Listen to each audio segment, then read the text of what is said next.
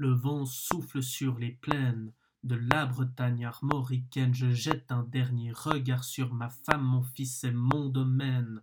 Hakim, le fils du forgeron, est venu me chercher.